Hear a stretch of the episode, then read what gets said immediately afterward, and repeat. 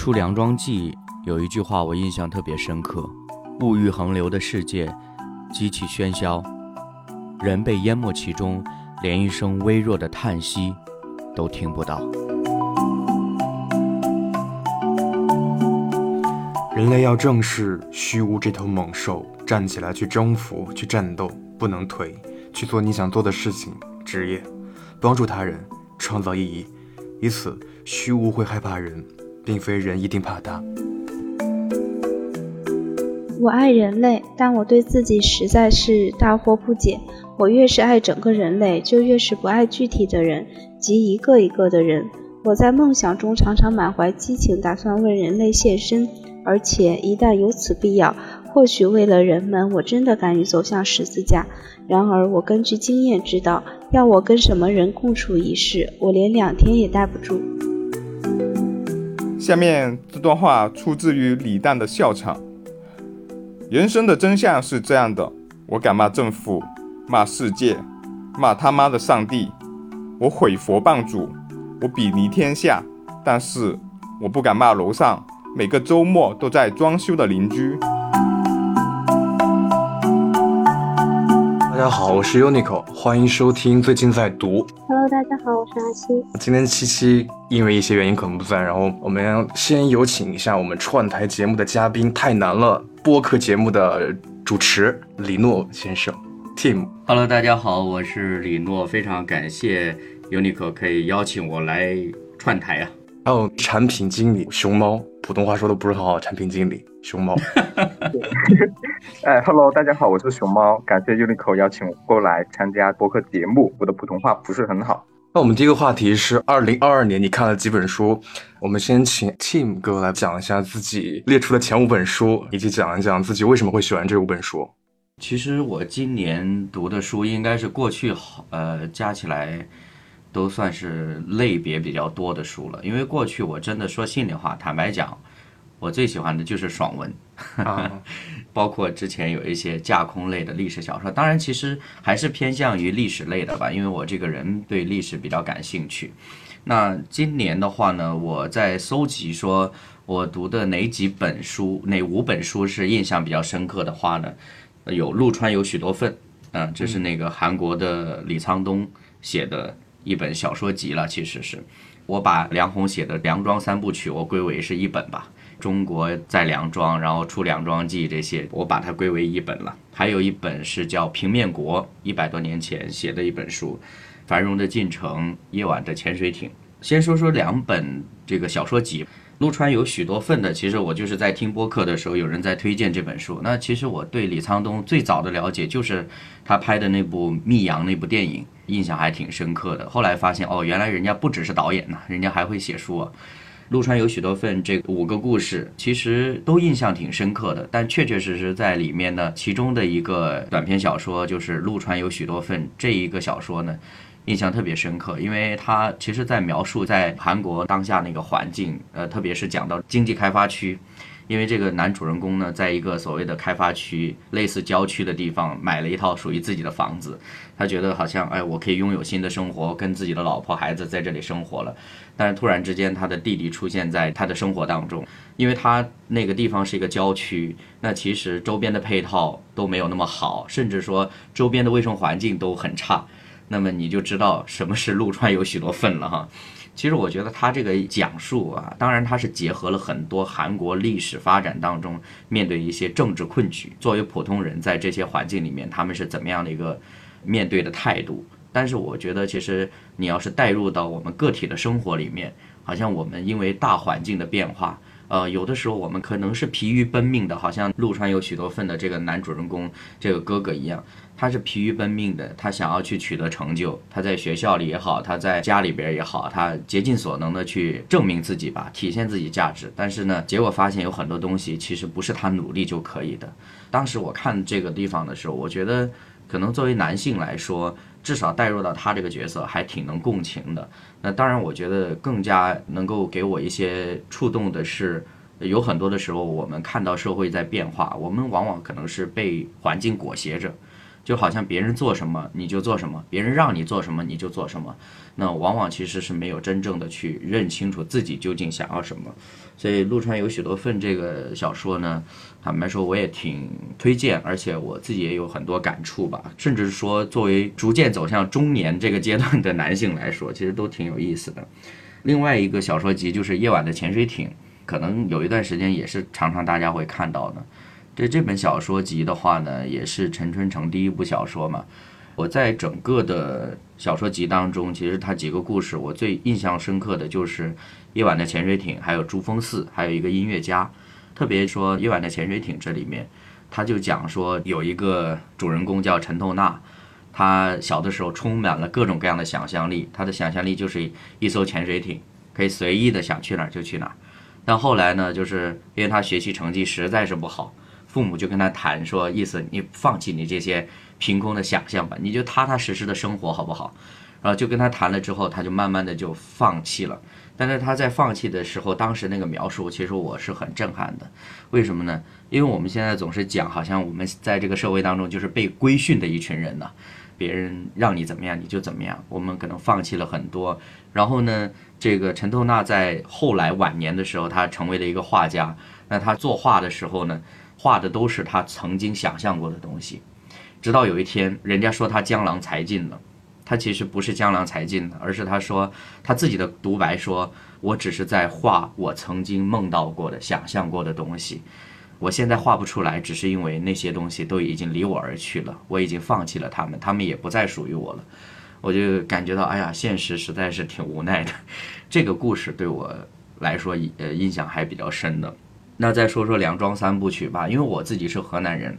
所以呢，当我看到这个有关于河南的特别农村的一些生活的时候，我其实还是挺有触动的。虽然我在农村生活的时间不久，但是我其实对那片土地，呃，对那种的生活方式，我都是有自己的一些的感触。呃，再加上因为呃，我虽然是人在外地，但其实呢，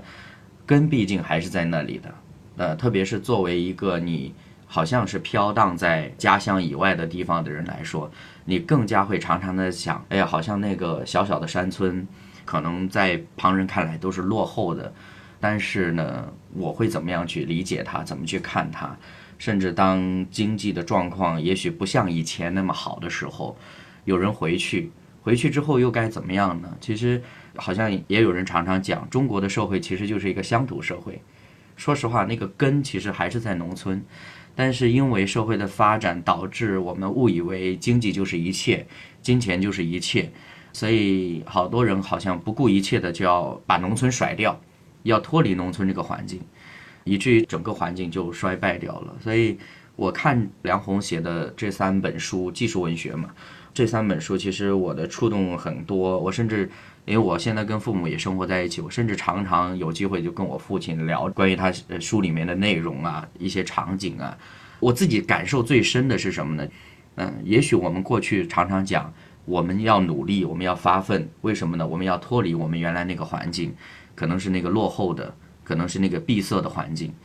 但是真的大部分人呢，真的就只是脱离了而已，好像很少有谁会想到说我。走出去是为了让我的家乡，让我所在的地方变得更好。我觉得这个给我是有很多冲击的，我也不知道怎么办吧。但是至少现在来说，会对那一片的土地有更多的牵挂了。再说《平面国》这本小说呢，它给我带来的颠覆性其实挺强的。为什么呢？它其实是一百多年前的一个作家写的一本书，其实没想到说。在那样的一个年代，就已经开始有人去想空间维度的问题。因为平面国它讲的其实就是在平面国的一个正方形，因为他们都是平面的，所以他们没有高度，他们只有长宽这样子的概念。当然，他们看别人呢，其实看的都是点或者线段。反正他整个书的描写呢非常有意思，就是把我们带到一个特别狭隘，甚至我感觉说，我作为一个三维的人来说。我常常试图去理解这个平面国人的视角的时候，我会觉得特别压抑。那个压抑的原因就是说，你没有办法超脱出来，去看更广阔的视角。那直到有一天有一个球体把主人公带出去了，啊，他看到了不一样的视角的时候，好，他发现哦，原来这个世界上不是单纯我看到的那种样子。但最后最有意思的是，这个球体带着这个正方形去看了一个点，因为我们的学几何就是点、线、面、体嘛。他说他带他去看了一个点，那个点他自己就是他那个宇宙。然后当所有人去跟他讲说，哎呀。你这个世界不是这样子的，除了点还有别的什么的，他完全置之不理，他永远陶醉在他那个环境里面的时候，呃，我就觉得很想发笑，但是发笑其实是苦笑，因为我觉得有很多时候，特别我们现在这个环境，好像我们觉得，哎呀，我通过网络我拥有了所有的东西，但其实有时候可能我们就跟那个点差不多，就自以为拥有了一切，自以为什么都知道，自以为怎么怎么样。当然，这个作者呢，他因为也是一个牧师，所以他在这个小说里面，他也有很多关于宗教信仰方面的思考，对我来说都是挺有启发的。嗯，那我们有请熊猫来给我们介绍一下，咱们这个节目的尺度有多大呀？因为我最近在读一本齐泽克的笑话，啊，它里面就有很多黄色的笑话，并且掺杂了一些哲学的道理，还有一些思考的方式。齐泽克的笑话里面有一个笑话，我印象就很深刻。他大概是讲，耶稣第二天他要被处死了，他手下的门徒就想着，耶稣在临死之前，他都是一个，他的信徒帮他叫了一个，然后送进他的帐篷。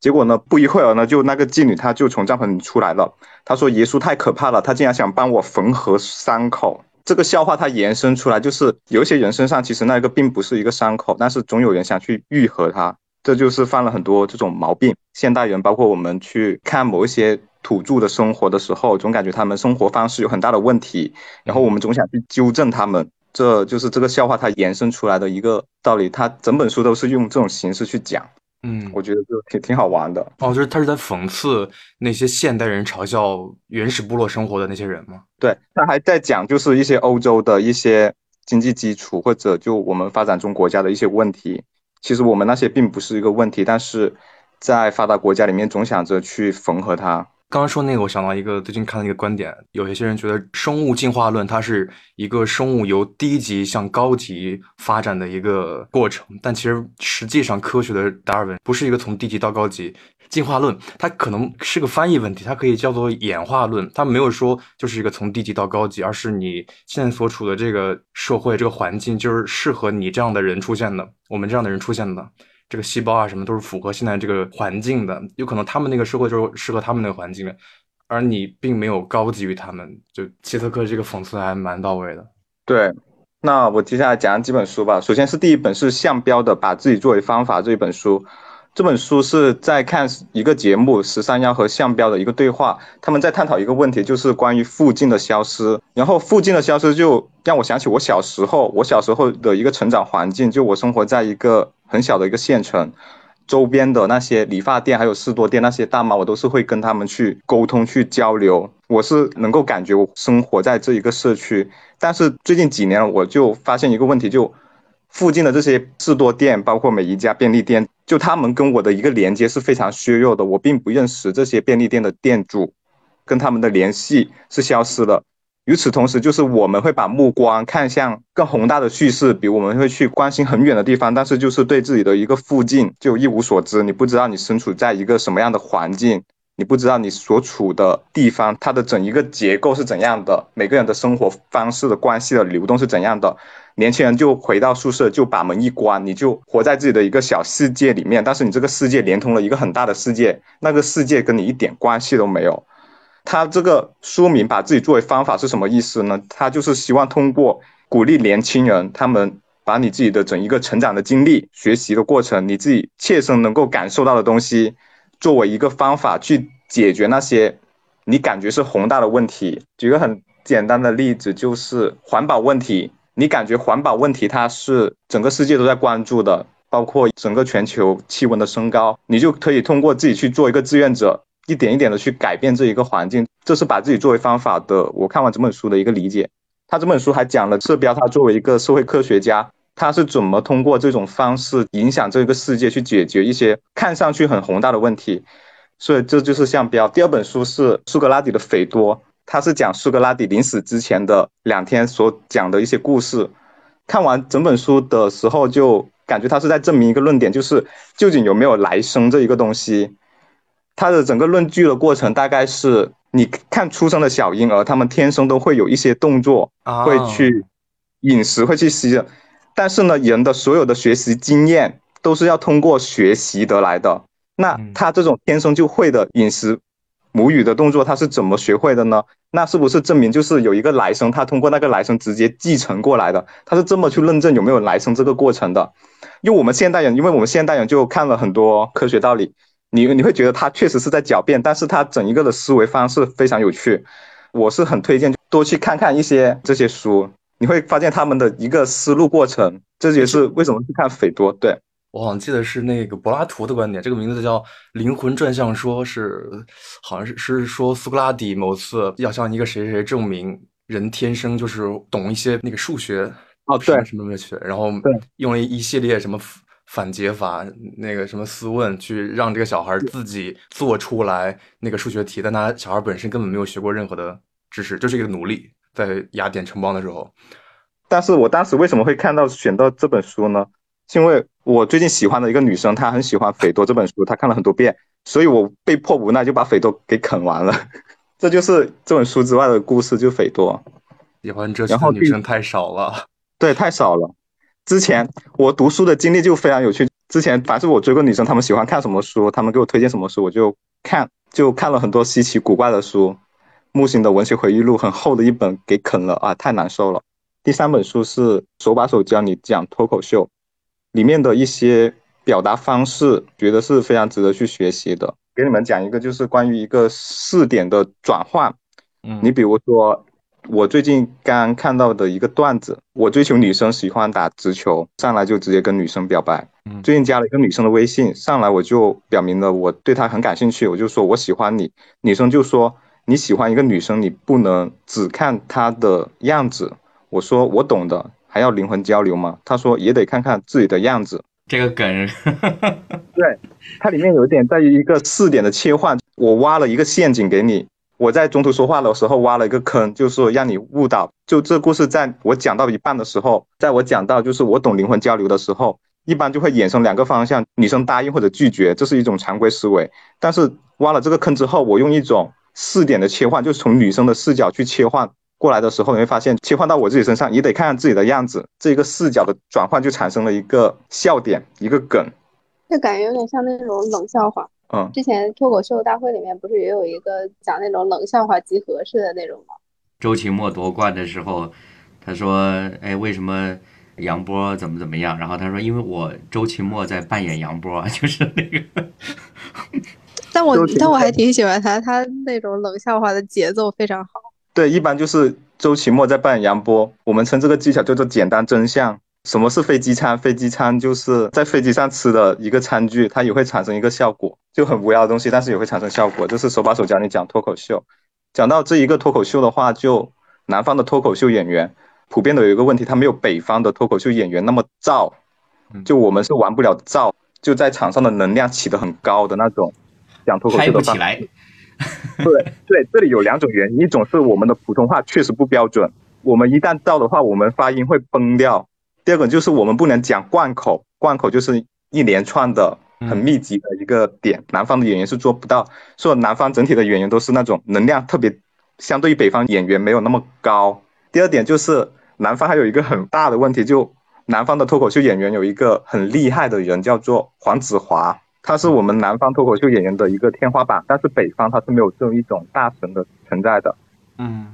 对，南方脱口秀演员最大的问题就评判南方的脱口秀演员讲的好不好，就看他像不像黄子华，这是南方脱口秀演员一个挺大的问题。不过黄子华是粤语啊，纯粤语讲嘛。对，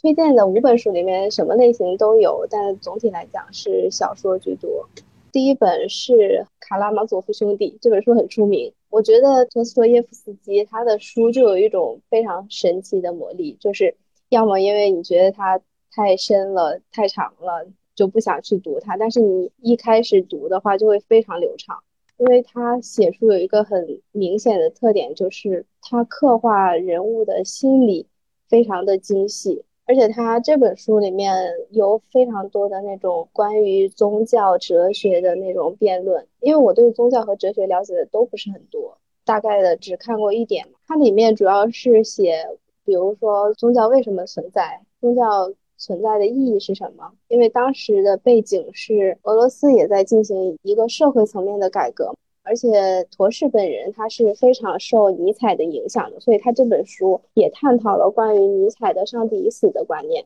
呃，你说他受尼采影响，那他应该不是和纳粹的思想相近的吧？应该是比较接近尼采本意的思想，而不是接近纳粹。哦，不是，不是接近纳粹，因为我只看过他两本书嘛，有一本，一本是这个，另一本就是《罪与罚》。其实我感觉这两本书我看下来的话，他本人其实对于尼采的一些观点有一些是批判的，但有一些是继承的嘛。而且他本人对于宗教来说，我觉得他还挺信教的。呃，也有可能是因为当时的社会就让他不知道该采用什么样的方法去找到出路。最终他的回归，《罪与罚》里面的男主是通过女性的爱情和宗教进行反思，找到心灵的依托嘛。然后这本书里面，阿廖沙。是一个非常的完美的人，他是一个其他的各个人都各有各的缺点，因为他是一个学神，他在修道院上学嘛，他的思维方式也是当时的偏向于宗教，他是这里面我觉得是唯一一个比较完美的人。就这两本书看来的话，我觉得他整体并不是那种完全的否认宗教，是那种纳粹思想。不知道两位另另外两位不知不知道，就是因为我没看过他的书，他是不是也很讨厌黑格尔？因为叔本华讨厌黑格尔，尼采很多程度上继承了那个叔本华。那个尼采讨厌黑格尔，你说托托耶夫斯基他也比较喜欢尼采，那是不是他也讨厌黑格尔？我觉得他写书的时候有一个特点，就是他没有非常，至少这本书里面他没有非常明显的倾向，就是因为他里面的四个兄弟嘛，四个兄弟有不同的主张，所以他是在进行这样一种观点的碰撞。哦，那他的文学作品有很形而上的感觉吗？他好像患有精神疾病，然后他对精神分析还挺喜欢的，所以他的书里面有挺多的心理的描写，然后观点的叹息。你读他的书就像是在看辩论一样。嗯，这本书特别明显，就是有好几个场景，就是你读他的书，你就会想象到他们在一个客厅里面有一个辩题。其中一个人表达他的观点，另一个人反驳，然后另外一个人再表达自己的观点，就像看辩论赛一样。因为那个像陀思妥耶夫斯基的话呢，我觉得可能在目前国内的环境里边，好像大家都会提到，但是呢，读过的人比较少。因为两个问题，一个是他的书，比如说《卡拉马佐夫兄弟》，这就属于大部头的书，读起来其实是挺难的。再加上呢，我们对于特别是国外文学。一般情况下就是那种字名字特别长，又觉得很拗口或者什么，它都不是很有利于记忆的。其实据我了解的话呢，就是陀思妥耶夫斯基他本身他在自己的作品里面，就像刚刚西西说的那种对人性的那种探讨，而且他不是特指说，好像我们传统文化里面说，哎，这个人是好人还是坏人，没有。在很多他的作品里边，其实你很难分辨一个人是好还是坏，包括可能两个人或者说一个家庭当中不同的成员，他们有不同的政见，有不同的立场，但是没有谁可以说他们是对还是错，所以他其实反而是更想去形容这个，包括像卡拉马佐夫兄弟，他那个很有名的就是那个在法庭上面，就整个其实很多人看起来，其实说心里话，在我们的成长背景下来说呢。可能是有点水土不服，但是呢，你如果真的把它啃下来了，你一定会有很多其他的想法的。对，而且说到最后的那个法庭辩论的话，他是由法官和为杀人者，其实不是他杀的嘛，就是这三个兄弟里面最大的那个老大，他被指认杀了他的父亲，但其实不是他杀的嘛，因为他是一个非常的风流浪荡又很暴躁，他当过士兵嘛。所以他身上有那种军人的很暴躁的呃性格，再加上悠游于和他父亲喜欢同一个妓女，他之前也说过他想杀掉他的父亲拿钱，然后和这个妓女私奔，所以所有的人都觉得他父亲是他杀死的，真的是我觉得读起来非常的昂扬，就是你你会有一种热血沸腾的感觉，去说明这个人他是为什么通过那些所谓的现在的证据去证明为什么是老大杀了他。但同时后面又有其他的弟弟，他的弟弟，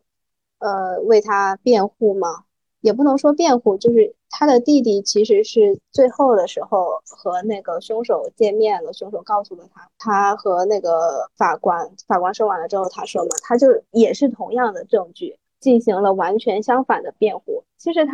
作者来讲，他是不会告诉你说，我觉得谁谁谁是好的，谁谁谁是坏的。或者说，我就认同某一个观点，我觉得某个观点是错的。他更希望的是把整个社会上所有类型的人，整个社会上所有存在的一些观点，他们的分歧点在哪儿，想展示给大家。正念禅修，看这本书是因为我听一个播客，一期关于 INFP 的那个减少自我内耗。而且今年好像挺多的那种 YouTube，他们都很宣扬，就是关于冥想啊，呃，冥想去更关注自身。他这本书里面是一本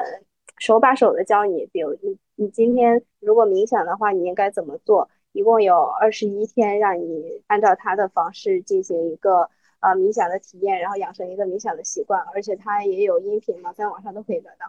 我觉得可能从疫情开始到现在吧，包括新闻也好，包括很多热点事件也好，就让我感觉自己心理内耗非常严重，所以就希望尝试这样一种方法吧。我想讲个观点，就是我觉得可能每个人可以找到自己的冥想，就比如说有可能冥想它不适合于所有的人，比如说可能冥想是适合一部分人，然后另一部分人他觉得锻炼可以代替冥想，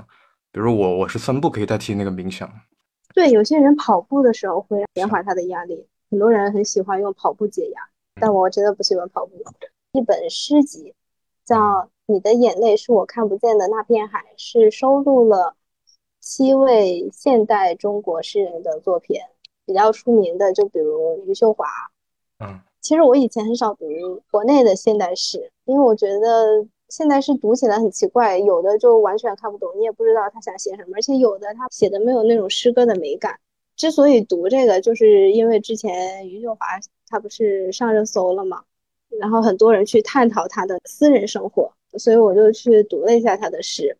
他的诗里面有有的写的很好的，因为我不是很能理解的，但是他好像受人关注的是那些写爱情、写性的一些诗歌。可能这些也有热点，而且他的观念也比较可以说不被大众接受吧。其实他写一些关于他的生活困境、他的心理困境的诗歌写得非常好，但这些诗歌是很多人在探讨余秀华的时候是不怎么探讨这些诗歌的。嗯，而且我其实是也无也不太能理解他很多诗歌里面。真的非常的渴望爱情，我甚至觉得他是无法相信自己会被一个男人去喜欢的，但他又非常的渴望被一个男人喜欢。可能因为我从小没有这种生活环境吧，所以我不是很能理解。我更喜欢他写那种关于他的生活困境的一些诗歌。其实我读过的书可能一百本都有了，但其实实际阅读完了可能就二十五本。我看书的确是这个情况，看过的比较多，看完的会少一些。我推荐第一本书是。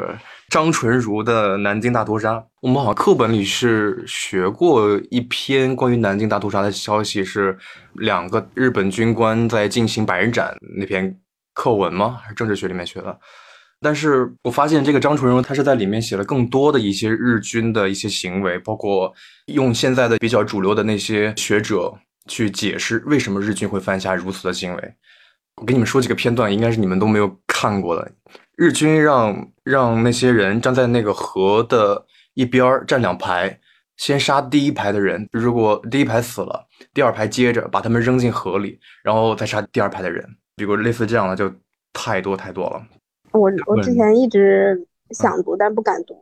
然后有一本书是我没有写在大纲里的，然后刚。听谁说到了那个关于经济的事情了？然后前两天看的罗伯特林奇的《穷爸爸与富爸爸》这个书名，在以前的我没有看到我之前，我会听到这个书名之后，我觉得这是什么垃圾书啊！我绝对不会看这样的书的。但看了以后，我觉得还可以。它里面其实注重讲了一下思维的不同吧，也讲了一些案例。虽然那些案例可能到现在不太行，有点过时了，但是他的那个思维，我觉得是完全没有过时的。比如说，呃，学校里是不教你怎么赚钱的，学校只教你如何做一个工人，如何做一个专家。并没有教你如何赚钱。到底钱本身有价值吗？或者说，是不是劳动本身要比钱本身有价值？是劳动创造价值，而不是钱创造价值？大概这样的一些思维。我们来总结一下，你二零二二年过得如何？有什么收获？有什么感慨？就是我心里发生了很大变化。我现在可能对就是内心，因为我从那个正念禅修开始看了非常多的关于保持内心的力量这种类型的书吧。嗯，现在的话可能就更倾向于思考个人的方向，就是更关注自身，尤其是保持情绪稳定。嗯，以前的话可能也没什么事儿的话，情绪还行。但是疫情开始那种抑郁感，有一段时间我觉得我各种各样的新闻，我觉得我我自己要抑郁症的感觉。从那段时间开始开始进行自我调节吧。其实我现在几乎不怎么看疫情的新闻了。我觉得是这两年这种事情出现的太集中了，太多了。你去关注每一件事情的话，既是耗费你的精力，又是耗费你的情绪。就是你的情绪耗费太多的话，你会有非常强烈的一种不适感，但是你又没办法去解决事情，愧疚感和抑郁感对我来说是一件挺不好的事情的。我觉得做播客是能让我放松的时候，我觉得我跟七七一样。Social 的话，我觉得更多的是那种氛围，就是社交的这样一种热闹的氛围。你不太可能去真正的去表达你的想法，或者说表达你的情绪啊之类的。但是做播客的话，就会随意性很多。你在做的时候就会感觉很开心，想说什么就说什么，想聊什么就聊什么，很释放自我。今年到现在为止的话，我只能觉得两个字来形容，就是缺乏。呃，因为我是去年开始跟另外两个朋友一块儿做播客，当然我们的目的其实很简单，因为我们三个都是男性，也在社会上来说也算是已经趋于一个稳定的状态，因为都已经结婚了，另外两位都有孩子了，虽然我还没孩子，但是其实已经到一个相对稳定的状态，我们就觉得说，哎，是不是人到了这个年纪就这样了，或者怎么样？但是我们想到说，哎，原来可以做播客。嗯，所以自从做了播客呢，坦白来说，呃，我面对的环境，我所接触到的人，嗯，是跟我日常生活有很大区别的。因为我身边其实听播客的都很少，所以在这个过程里面，我会发现，在过去的时间呢，我是趋于一种相对自满的一个状态。为什么呢？因为好像有一点点说，觉得，哎，在我现有的环境里，原有的环境里面。大家不是那么的杂学，好像知道东西比较驳杂的那种。大家不是那么杂学，所以好像哎自己还不错。但是其实你进入到一个，因为我个人一直觉得说播客它在国内之所以小众，还是因为它有一定的精英属性。这个是我自己观察哈，也许三位不这么认为，但是从我自己的处境来说。相比我以及我所处的环境来说，它还是偏向于精英属性的。所以，面对的这个环境一旦比较优秀的话呢，其实对我来说产生很大的压迫感。不管我们是在节目里边闲聊或者怎么样，但是总归还是有输出的。所以我也是说，今年我其实是更多是在恶补吧，算是。因为那个 Uniqlo 也说了。看我微信读书，以前读的都是小说，而且都是那种爽文的小说，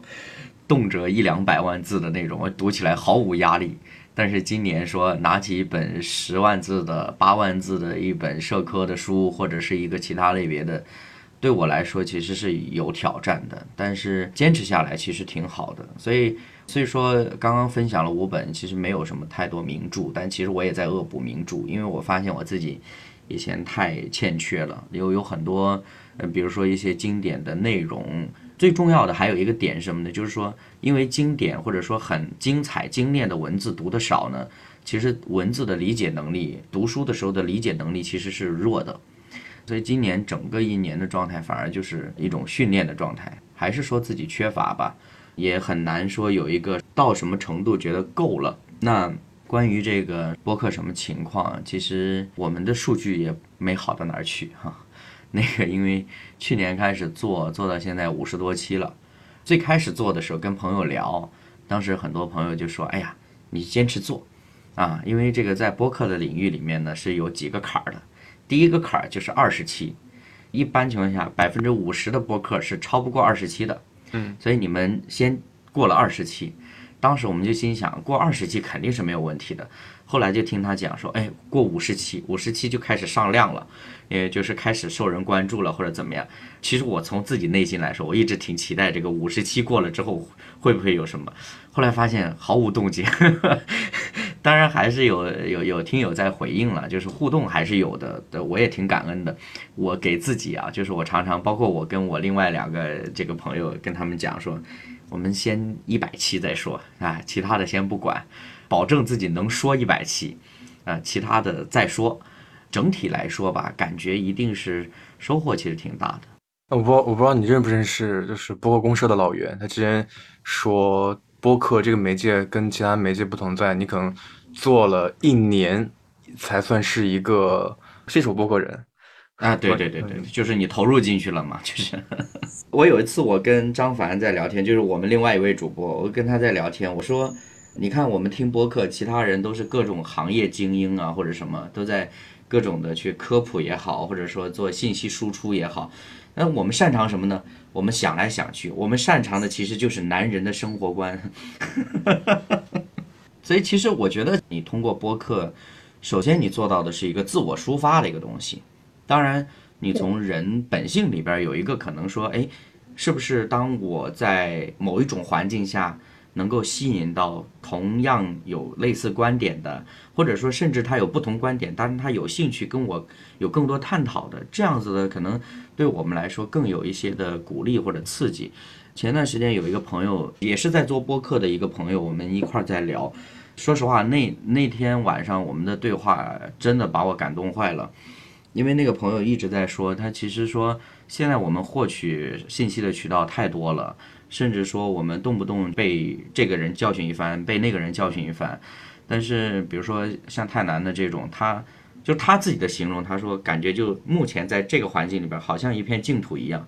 就是我们尽量克制大家的功利心，不去想那些其他好像很现实、很具体的东西。呃，其实反而就是包括我们三个自己也说，我们是更希望就是发现自己内心有什么问题。而这个问题是不是需要去解决，需要去呃克服或者怎么样？所以最后就变成啊，我们三个只是在讨论自己成长而已。那至于说这个过程当中有没有人愿意参与进来，如果有，我们很欢迎；如果没有啊，那就也不着急，就是这样子。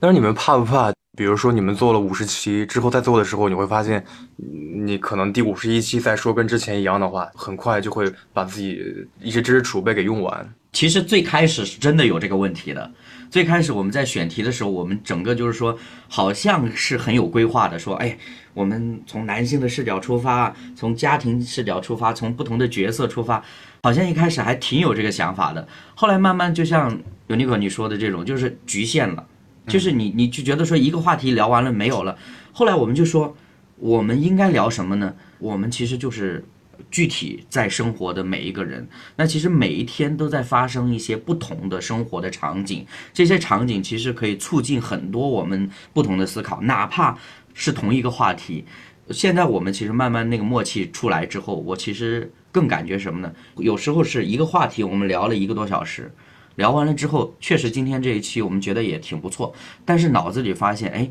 还有一些其他点可以聊的。嗯所以就变成说，将来有可能某一天再去聊这个话题。我举一个简单例子，有一期我们内容聊了一个关于菜价的问题，就是说你去买菜，那个菜多少钱一斤？这个话题怎么来的呢？其实就是我去那个就是卖菜店里面去买菜的时候，有一个可能是爸爸带着儿子，他们去这个店里边买菜，买菜的时候爸爸拿了一盒猪横粒猪肉嘛，然后就问那个店员说：“哎，这是不是猪肝呢？”我当时听到他提出这个疑问之后，我就在反思，至少我作为一个已婚男性，我在这个家庭里面，特别关于饮食也好，关于什么也好，好像很多事情都是我太太在处理，就是我反反而没有花很多时间去想，包括说菜价的问题等等这些问题，我都没有去管的。所以我看到爸爸带着儿子，然后去问那个店员，他就说他不能分辨猪肝还是说猪横粒的时候，你就发现。好像不是刚刚大家也在聊的说，我们都活在一个宏大叙事的一个环境里边，反而没有去关注生活当中很细节的东西。也就是说，从那个时候开始，我们其实反而很容易去想，我们生活里面还有哪些具体的事情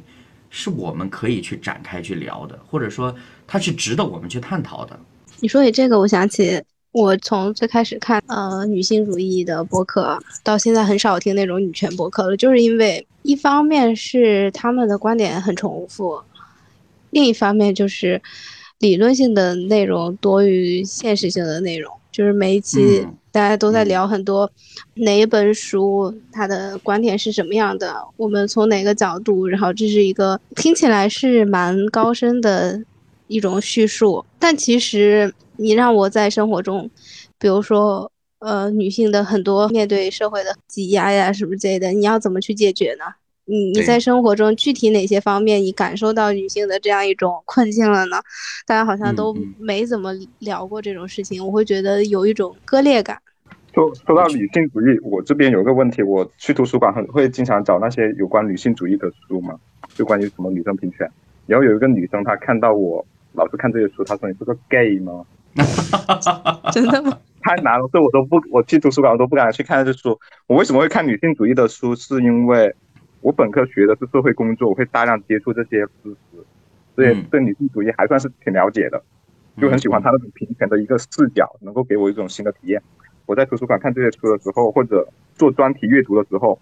你是个 gay 吗？我就听我哎不看了。我特别多，我我我有一次背了一个皮质的，挺我觉得挺好看的一个包，带了一个渔夫帽，一个同性恋博主推荐的，然后我带了它，然后拿那个包，就会有有有有人说我像直男说我像零，零说我像一，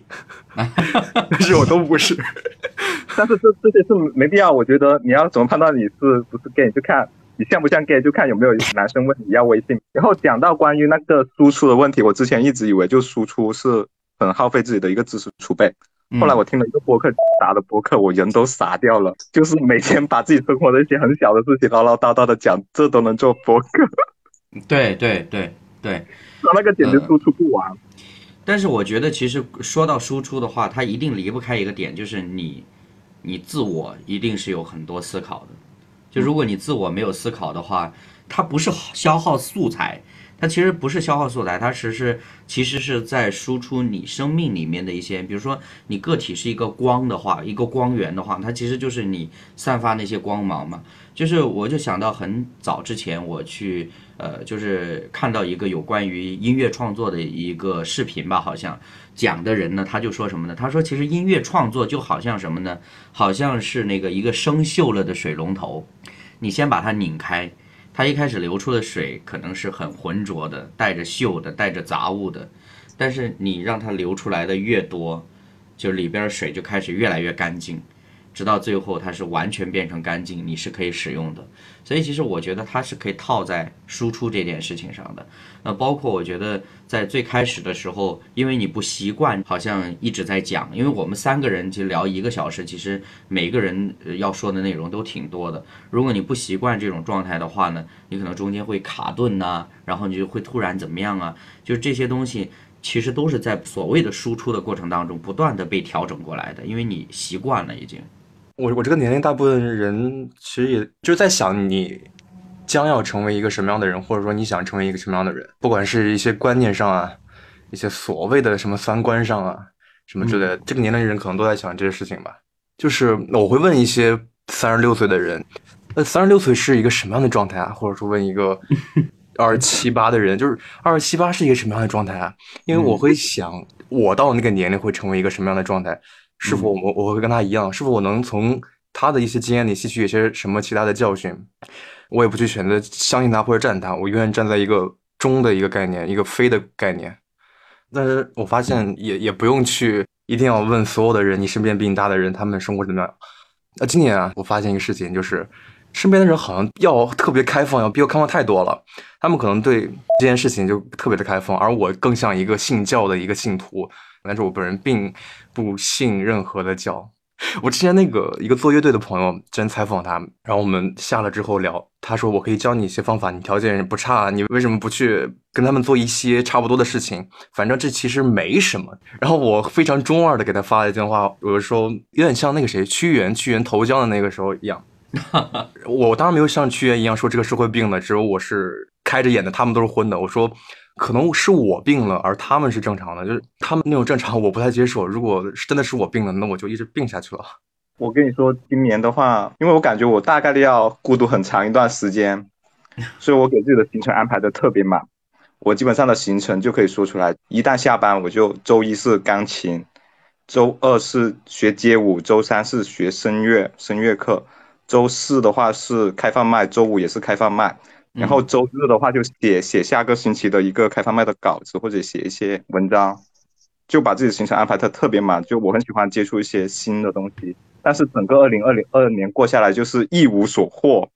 因为学太多了，并且呢就是很难去静下心来学一个东西。学钢琴的话，老师就说我是太浮躁了。其实你说这个浮躁这个问题，我我以前也遇到过，但是。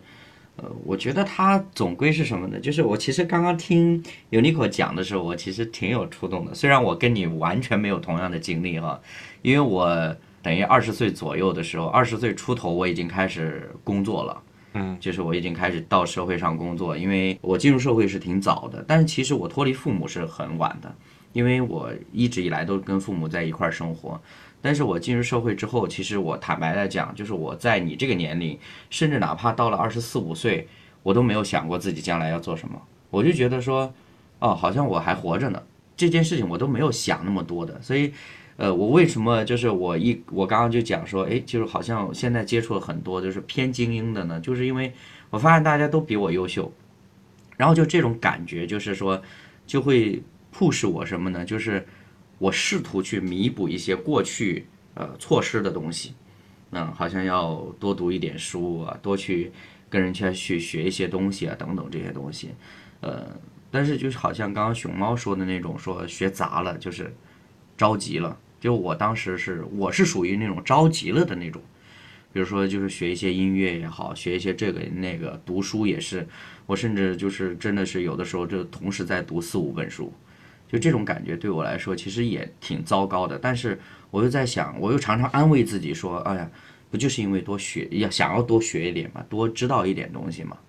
所以刚刚为什么我就问你有没有困惑，就是这个原因。其实你刚刚说，哎，人到三十多岁怎么样，四十多岁怎么样？我坦白说，我自己，我现在啊三十多岁，然后也结了婚了，而且结婚年头也不短了，今年已经刚过了第六周年。刚过了六周年，所以对很多人来说，说哎，三十多岁结婚六周年了，又怎么怎么样？但是我会觉得不能说好或者不好吧，至少我真的是不是在生活，我真的是不是在过自己的每一天？这个是我这几年来说我想的更多的一件事情。甚至你知道，因为我可能偶尔身体不舒服，然后呢，我会想更多的事情，比如说哎。现在这种现代人疾病那么多，那说不定哪一天出现一个什么状况，那意味着什么呢？可能意味着我在这个世上的使命就完成了，我可能要结束我这个使命了，或者怎么样？就是偶尔也会想这些东西。坦白说，啊，我是一直都没有进入到一种就是很亢奋的说要证明自己的状态。所以我从开始工作到现在，我常常跟朋友讲说，我没有什么赚钱的欲望。就觉得钱多当然好，但是我不会为了钱不要命，就是这个意思。嗯，你刚你刚刚讲到那个困惑那件事情，其实还好吧。那个叫什么庄子嘛，庄周他有个话是：人生是有限的，学习是无限的，知识是无限的。你要拿人生的那个有限去跟那个无限去对抗，你要学完所有知识不可能，就大意就很累的。就按照已规定好的或者说已有的路线去推进，你不需要知道那么多。你你有可能你已经比同龄人知道很多东西了，但是就保持现状就可以。当然，你人外有人嘛，能人还是太多了。我去爬山也好，徒步也好，或者做任何事情的时候，我知道自己做的很差，但是我知道永远都有人比我做的更差的，这是我最大的感触。这样还挺满足的。对对对，我做的真的很烂，包括弹钢琴、学街舞、跳真的很烂。但是呢，我发现怎么会永远都有人比我差？我就特别心安理得了。这是我最近几年一个特别奇怪的发现，总有人比我差。我其实特别羡慕 Tim 哥结婚了这件事情。结婚这件事情对于现在可能中国人学历越来越高了，但是你的学历越高，你想的事情越多，你你困惑的事情越多，你找另一半的那个要求又高，不符合你的又那么多，跟你合拍的又那么少，这现在好像对年轻人很难的事情。就就结婚这件事情上，我的看法是真的，如果你在年轻时候能够结了婚，就尽量结了，你发现这辈子也就那样了。但是随着你年纪越大，你会越来越多的束缚，就像就是我现在这种情况太困难了，我直接就。孤独终老了，绝望了。为什么学那么多东西就是打发？为什么叫这辈子就那样了？是有一种结婚是牢笼的感觉吗？就很绝望。我觉得熊猫说的这种状态，反而是那种说觉得自己越来越清醒，很难进入一种昏了头的那种感觉了。对对，很难昏了头了。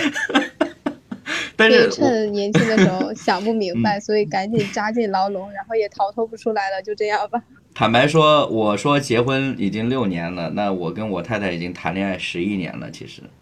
所以有的时候跟朋友聊起来说，就已经过去那么多年了，就是真的是有这种感觉。但是我也不能说吧，就是你看人家钱老先生都说了，婚姻是围城，对吧？我不能嘚瑟的说，就婚姻一定是幸福美满的或者怎么样。但是至少从我个人来说呢，如果你会关注你个人的。所谓的成长吧，因为我觉得其实亲密关系给我很大刺激的，就是如果我们不是在亲密关系里边，确实我们会说，哎，挺自由的，或者又什么，或者偶尔会觉得很孤独。但是，一旦你身处一个亲密关系，而且是像婚姻这种已经进入到一种相互委身的一个状态的这种亲密关系，其实给我很多。如果我我我想我在单身的时候，我一定感受不到的东西，或者是不会去面对。不会去要去攻克的东西，我甚至我讲，因为跟我太太谈恋爱，我学会很多东西。我我也可以讲，就是现在我们身边人，如果我们遇到认识一些新朋友，然后了解一段时间之后，新朋友就会玩笑似的就问我太太说，当时你是看上他比较有才吗？就是我们两个就会淡淡一笑，就说当时我啥也不是。还有一个问题，我最近发现就。关于亲密关系这一块，这是人类的一个本能哦，就很难去抗拒。我认识很多很厉害的人，他们有些创业的，有些或者把自己的生活安排的很忙碌的，甚至读到博士，但是他们还是需要亲密关系，就很难去一种孤独终老。好像我现在的这种状况，哪怕我把行程安排的很满，去学很多的东西，但我发现我还是一旦静下来，就会有一种巨大的一种孤独感，瞬间将我包围，超级难受，就很想去找人去。讲述一些事情，所以很困难。这是我我到二十八、二十九这段时间的一个体会。我跟别人聊过，就是关于亲密关系这件事情，包括我跟我太太也直接聊，因为我我跟我太太最近还做了一个播客，其实就聊我们一些个人的一些，就是我们之间的一些关系的问题。我其实就讲说，在我成长环境里边，父母其实没有让我缺吃穿，但是我从现在的角度再回看呢，我会觉得说，嗯，还挺缺爱的。啊，那种爱可能现在他们说爱我也好，什么也好，也没有办法再去弥补了。所以我从比较有意识说，呃，原来是有男女呃这种亲密关系的这个这个年龄段，我其实就已经开始向往这个那个就是所谓的亲密关系了。所以我一直也对这个亲密关系抱有很大的期待。其实可能类似于像熊猫刚刚说的，说有有时候真的是需要一个。不是亲情的关系，不是朋友的关系，而是一个独立的，甚至是专属的这样的一个关系，这样的一个人，你彼此有一些倾诉。所以我也坦白说，我跟我太太相处的过程，呃，有很多的事情我没有跟父母讲，我都跟她讲。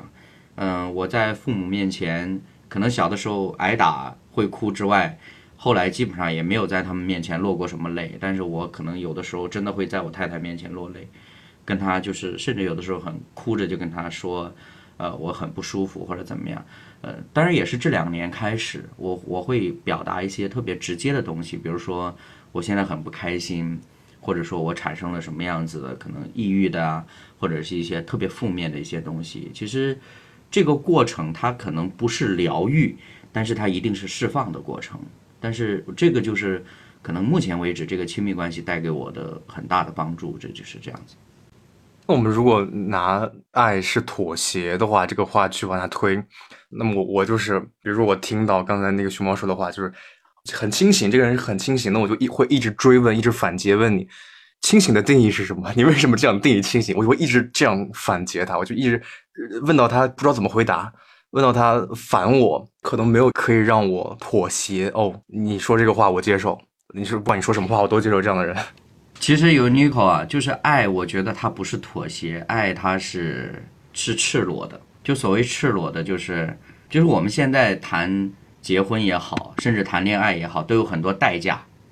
就是你是什么条件的，我们相互之间要满足什么条件。但是爱到了一定程度，我觉得它就是就是你这个人，我爱你，对，能突破一切世俗的规则。就不是因为你有什么特征，你能做什么，你说了什么，而是就是你是这个人。但是这个前提是，你可能经过了一段之后，你发现这个人是一个值得你把，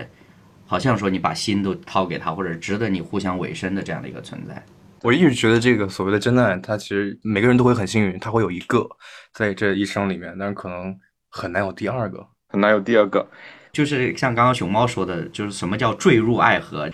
你可以理解它好像陷阱一样，是不受人控制的嘛？对，不是受你人为控制，说我现在拥有，我现在没有或者怎么样。包括以我记得呃那个罗翔也说过一句，他说其实爱是勇气啊，爱是一种勇敢呐，它不是一种索取的那种感觉，它是因为你有了爱，然后你有了一种勇敢，然后你愿意去。努为此而努力这种状态嘛，但是你明显你现在没有进入到这种状态嘛，所以你就很自然而然的说，哎，他所有的都符合，但是 就是你你很自然的可以转折一下，但是。我之前听那个陈丹青，他那个视频里说是他那个时代的年轻人，好像就二十多岁年轻人。就应该是一脸傻笑，一脸傻逼样的似的，很真挚的那种眼睛，那种真正的感觉。我去找我那些高中的同学问，呃，他们会说那时候你的眼睛里是有是有光的，但是我不明白这个话什么意思，我又也追问了一点，反正也没得出答案。现在的一些人看我就是明显的就眼里是无光的，但是我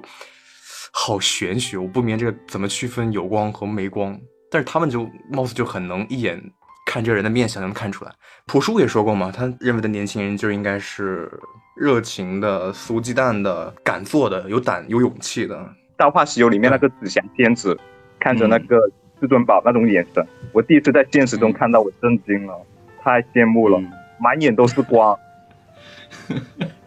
所以，所以它是存在的，它存在，它真的存在，请你一定要相信，真的存在。